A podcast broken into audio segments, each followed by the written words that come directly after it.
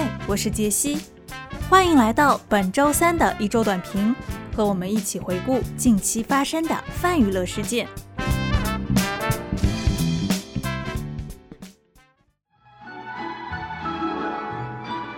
美剧《神仙打架》，我可太快乐了！没想到，没想到，我最期待的几部美剧续集，居然通通挤在了今年五月和六月上线。一时间，神仙打架，我甚至决定不了观看的顺序。这几部神剧分别是《致命女人》第二季、《爱死机》第二季、《Rick and Morty》第五季。首先是2019年火爆全网的《致命女人》第一季，围绕女性视角展开的三段不同时代的婚姻关系，让观众们津津乐道。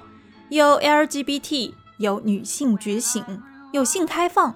总之，什么政治正确或不正确的要素，编剧搞了一箩筐。剧情爽，镜头浪，刘玉玲的魅力也无处安放。虽然第一季的三位主演都不再续演第二季，但我仍然期待新的《致命女人》们能给我带来新的惊喜。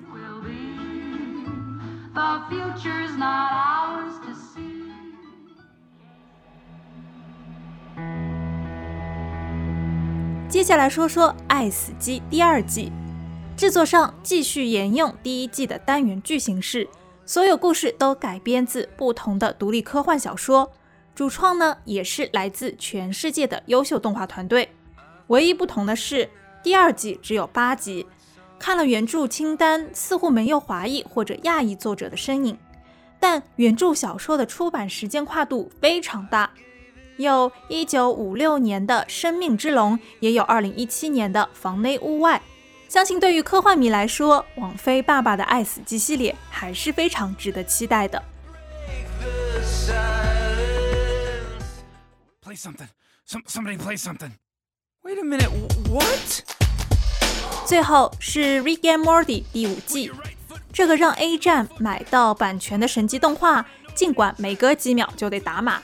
但爷孙俩四季以来的冒险故事从来没有让我失望过，就算宇宙黑洞都给补上了，Rick and Morty 的脑洞都还没有被填满，信息量大到我不得不经常暂停回看。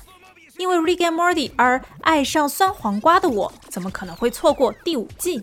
好了，不多说了，我要去排一个观剧时间表了。That's the Rick dance, all right?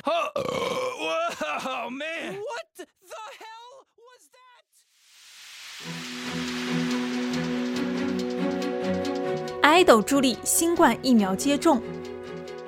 作为一名积极响应国家号召的热心市民，解析我第一时间就接种了新冠疫苗。上上周呢，也打完了第二针的注射，我可是嘚瑟的不行。对于护士小姐姐们精湛的扎针本领，也是逢人就一顿夸。